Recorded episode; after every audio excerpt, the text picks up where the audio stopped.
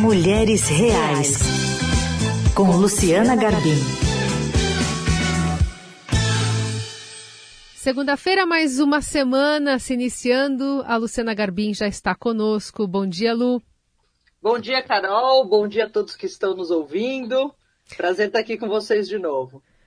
Lu, hoje é um assunto bem interessante de a gente tratar, até por parte das manifestações que você já teve, né, com a publicação da coluna no jornal impresso do Estadão, que é uma, uma comunicação não violenta, uma educação não violenta, que basicamente são algumas é, condições baseadas em recompensa e punição, um modelo que a gente usa às vezes sem perceber, sem dar conta.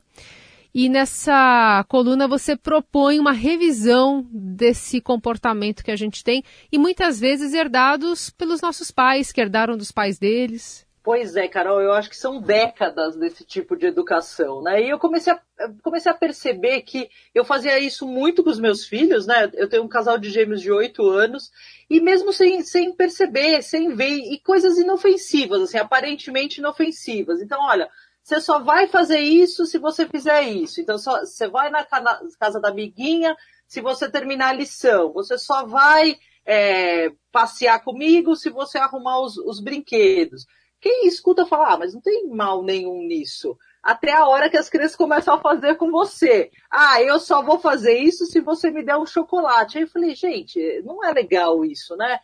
no final das contas, a gente está trocando aí é, condições sempre, né? E falei, não, preciso romper com isso. E comecei a pesquisar é, coisas para sair um pouco desse esquema. E cheguei na comunicação não violenta. O nome é até é engraçado, né? Comunicação não violenta, porque parece que tudo, todo o resto que você faz é violento, mas não é nada disso. É uma teoria que um psicólogo americano chamado Marshall Rosenberg criou. Ele nasceu em 1934 nos Estados Unidos e faleceu em 2015. E é interessante que nos anos 60 ele foi pesquisando como a, as nossas relações eram sempre muito baseadas em recompensa ou castigo. E segundo ele, esse tipo de estratégia, esse tipo de, de comunicação que as pessoas têm entre si não, não funciona. Porque você não desperta conexão com as pessoas, você não desperta empatia, e ao contrário, se você quer obrigar que as pessoas façam o que você quer, muitas vezes elas vão reagir. Ou elas vão se fechar e não vão estabelecer ali uma, uma conexão com você, ou elas vão fazer obrigadas, ou elas vão reagir e dizer, não, não vou fazer. Com criança a gente vê muito isso, né? E ele começou a pesquisar isso e começou a usar em várias áreas. Isso eu acho muito interessante. Ele começou até a viajar por países para poder mediar conflitos. Então ele foi para a Sérvia, para a Croácia, para a Ruanda.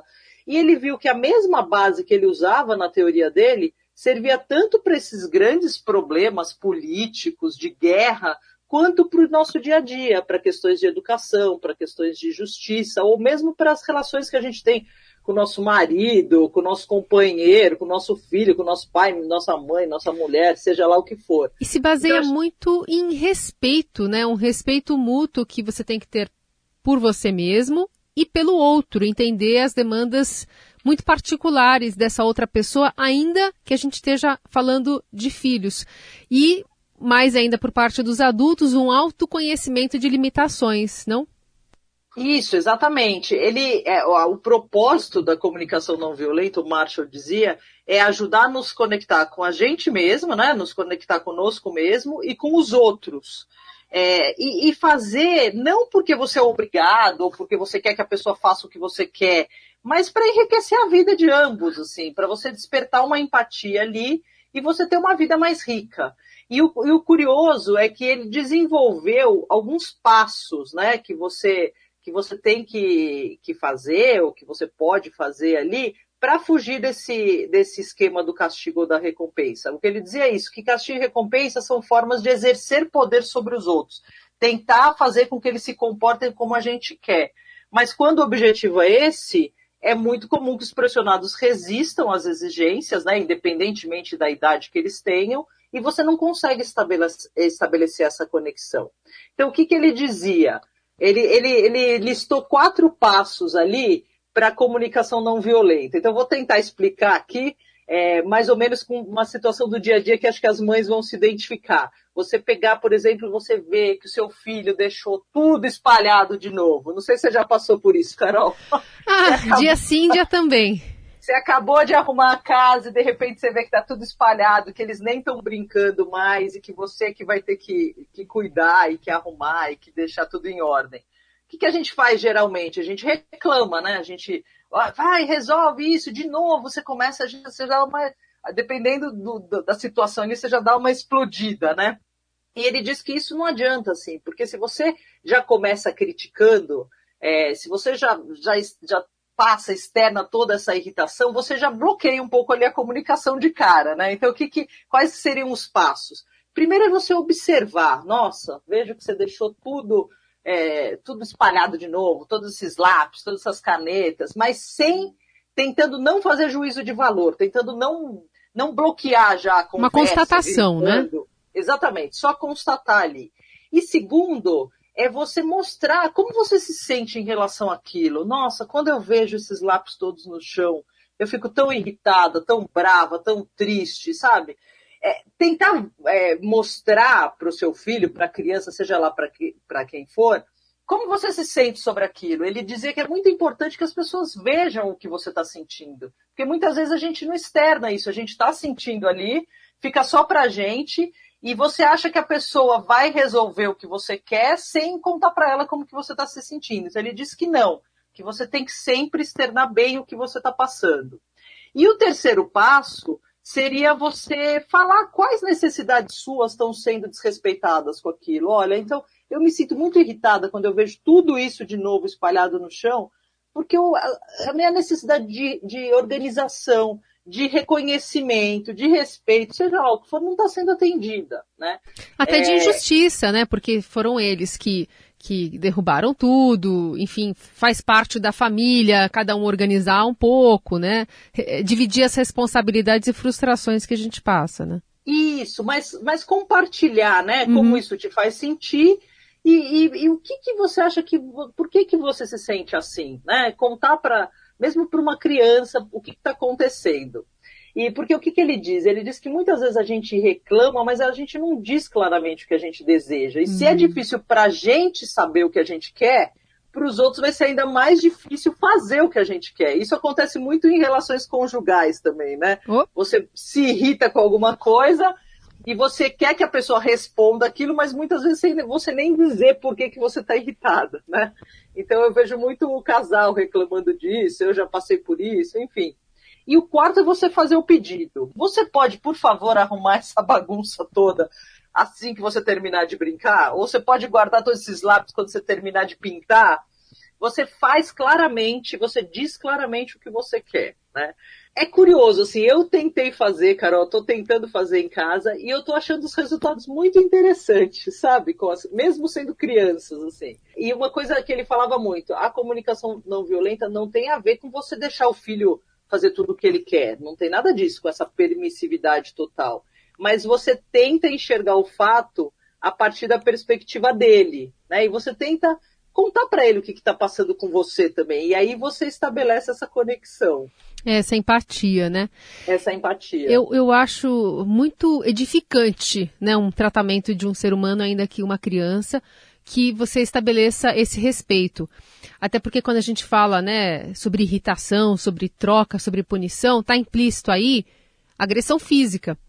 Muitas das pessoas que comentaram a sua coluna citam isso, falam que é muito mais fácil o passo um, que é arruma essa bagunça, ou vai apanhar, e o passo dois, se não arrumou, vem chinelada, vem agressão física mesmo. Muitas pessoas comentando nisso. Então eu imagino que é, seja um ponto importante para a gente trazer aqui para discussão também na, na coluna da rádio. Você vê que os comentários são muito nessa, nessa coisa do castigo, né? Exato. né? Olha, se você não fizer isso, você vai ser castigado. E que, e que muitas, muitas pessoas usam a recompensa. Se você fizer isso, eu vou te dar um chocolate, eu vou te dar um doce, eu vou te levar para passear. No final das contas, segundo o Marshall, nenhuma das duas funciona. O que você precisa é tentar mostrar os seus sentimentos, mostrar suas necessidades, entender as necessidades do outro, os sentimentos também do outro, e aí sim você estabelecer uma conexão. Há uma pergunta aqui do Ricardo Lino, se para o pai também vale já que o mundo mudou e, portanto, o homem também educa. Pelo que você está falando, macho aplica isso em tantas ocasiões, claro que está implícito o pai nesse comportamento, né? Sim, sim, porque ele diz que no final a, a, comunicação não violenta é baseada na empatia.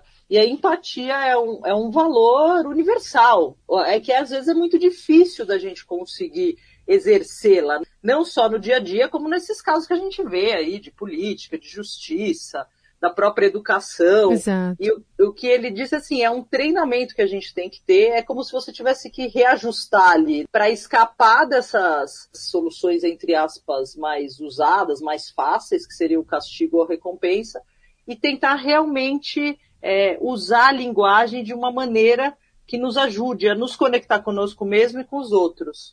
Imagino que os nossos ouvintes também estão se sentindo impulsionados a conversar, a se manifestar sobre esse assunto, que é, de alguma forma, polêmico, a uma transferência de conhecimento entre gerações, como se lida com as crianças, como se lida com birra e comportamento infantil. E talvez a nossa geração seja a que mais está refletindo sobre alguns padrões e evitando repetir alguns desses. Nosso papel aqui não é julgar ninguém, a gente está aqui para falar sobre esses temas e traremos também especialistas no assunto para entender um pouquinho melhor essa dinâmica. Portanto, a sua manifestação, seu relato também é muito bem-vindo na coluna.